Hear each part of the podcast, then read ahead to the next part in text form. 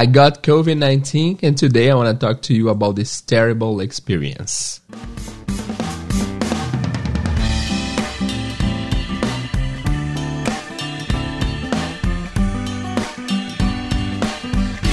Hello, what's up, guys? Welcome to Inglês Podcast one more time. Teacher Jay here. Uh, today, I want to talk to you about the experience of having COVID 19. It's been two weeks since I posted my last podcast, and the reason is because I got COVID 19 and I spent the last two weeks suffering. Uh, it, it's been terrible.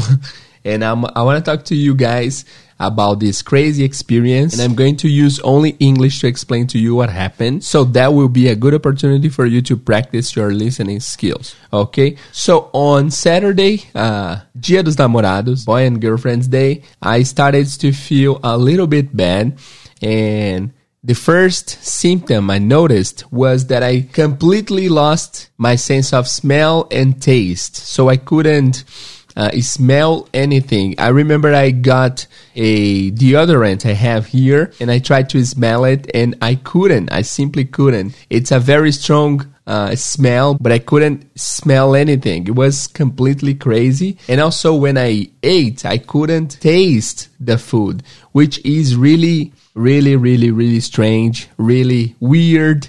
And I, I, I just got a little bit desperate because that was the first time I could not smell or taste anything.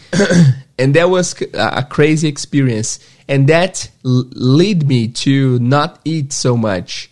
So because I couldn't feel or taste anything, I just uh, didn't have the strength to to be able to eat, and that was terrible. That was horrible, and that was the first symptom I had.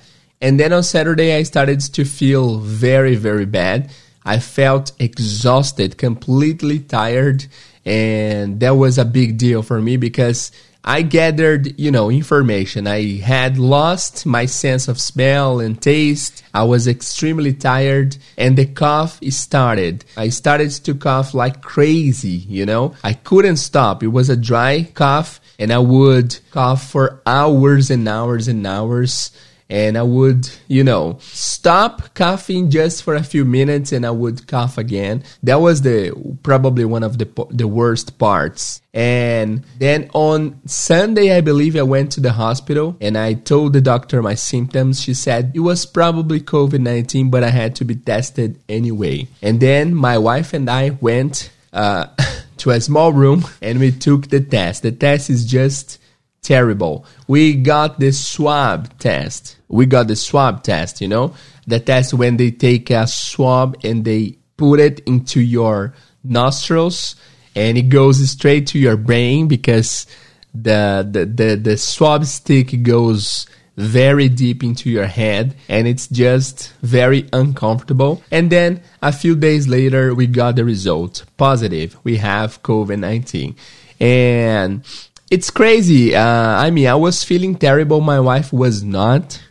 Uh, thank God she got really okay. She didn't have any strong symptoms, but uh, having these having this terrible virus is also a big deal for your psychological part because knowing that you have a virus that a lot of people died from it it's very overwhelming you know and but thank God she got okay. She she stayed strong. She took care of me, and I'm gonna tell you now how I felt during those two weeks. So the most annoying thing was definitely the coughing part. I couldn't stop coughing. It was just uh, terrible. It was all the time, 24 7. And I, I had problems to sleep. I had problems to eat. I had problems to, you know, sit down or to lay down. It was just, just terrible because I wouldn't stop coughing. And it was a very uh, dry cough and it would, and it was a little bit painful to be honest because, uh, it required a lot of strength to be able to, to cough all the time. So I started to feel a pain in my chest due to the cough. And it was just terrible guys. It was horrible. And also the tiredness. I was like exhausted. I remember sometimes i would sit down on the bed uh, to gather strength to go to the bathroom. And I would stay there like for it happened more than one time. I stayed there like sitting down gathering strength to go to the bathroom and i would spend like one hour one hour and a half just getting ready to go to the bathroom because i knew that would be a crazy ride. You know i would have to walk like for 10 meters. That was really tiring. That was really overwhelming. My body was not ready to walk that much. It was just terrible. And the, the, the worst part is I could not uh, be in bed all day because the cough wouldn't allow it. If I lay down, I would cough a lot. So sometimes I would prefer to be, uh, you know, to, to sit down uh, because the cough situation was a little less terrible. And then I remember I lost the smell and uh, the taste the sense of smell and the taste. And then I would not have enough, uh, you know, strength to, to eat, to eat, just to eat. Eating was a difficult thing for me because uh, it required a lot of strength, a lot of energy, and I didn't have those. And when I tried to to eat, I would I wouldn't feel anything, uh, and it was a very tiring process. So I remember I didn't eat anything for three days. Zero, like nothing. Anyways, guys, that, that was basically what I felt. I couldn't sleep. I, I couldn't sleep properly because of the cough. I couldn't, uh, you know, stay all day in bed because of the coughing problem. Uh, I was extremely tired. I was exhausted. My chest would hurt because of the coughing. And it was hard for me to walk around the house or to go to the bathroom because I was extremely exhausted. But that's it, guys. It, it, lasted like two weeks. After two weeks, I started feeling better. And now it's been uh, 14, 15, 16, 17 days. And now I feel okay. I'm not 100%, uh, you know, recovered yet, but I feel completely better right? I am still a little bit tired. For example, right now, I have been speaking to you for a few minutes and this has, you know, been a little bit more difficult for me than than usual. But I'm back. I'm glad that everything went well. I'm glad I am alive. I know a lot of people uh, who had this virus. Unfortunately, they didn't make it they they passed away or they had uh, more serious problems. So that's the reason why I am grateful and I am happy because uh, you know the worst part has already passed. Okay, I want to thank you guys because I received like literally hundreds of messages on Instagram, on the social media, like teacher, get better soon. This will pass. You will, you know, get through it. And i got really and i got really emotional and happy because you guys took a time to to to write to me to to wish me well. And that was very special. Thank you guys. Um how did i get the virus? This is a question that a lot of people asked me like teacher i know you were not you know you were working from home. You were not hanging out out there. How did you get the virus? The thing is, guys, a few weeks ago, I felt really bad. I had a fake heart attack. Uh, you know, I I had all the symptoms of someone who is having a heart attack. You know, my heart was hurt.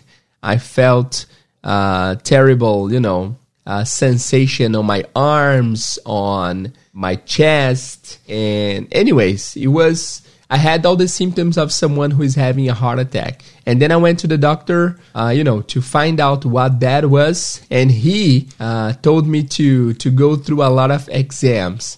So I started going to the doctor uh, like two or three times a week to be examined. I had a lot of exams. If you guys remember, those who were following our lives, our Maratona do Inglês, uh, at the beginning of June, you guys remember that I I was with a with a blood pressure machine And that was part of the, you know, of a lot of exams that I took to see what I had. That was when I found out I have a hypertension, yeah. And also I I need to to decrease the amount of sugar in my blood so I will not become a person with diabetes, you know? Uh, so basically I have hypertension and I need to be aware uh, not to to develop my diabetes. So uh, that's the that's another problem to be honest. I went to the doctor. I was examined. I had a lot of exams to you know to go through, and while I, was going to the doctor to be examined, I got COVID nineteen. Uh, that was when I found out I had COVID 19. And doctor said the best solution for hypertension and diabetes is like losing weight. She, she said, hey, if you lose like 10 kilos, you will probably get better of hypertension and your uh, the sugar in your blood will decrease and you will probably get better and get, you know, fixed or cured. And because of COVID 19, I lost about 10 kilos. So that was uh, a bad thing that brought a good thing with it, right? Uh, anyways, that's it, guys. I wanted to tell you what happened to me. I'm gonna try to post the same episode here in Portuguese for those who are not ready to understand 100%. But I think that was a good, you know, listening practice for you all. Okay? So that's it. Thanks a lot for your messages. Thanks a lot for your positive energy. Uh, I'm back.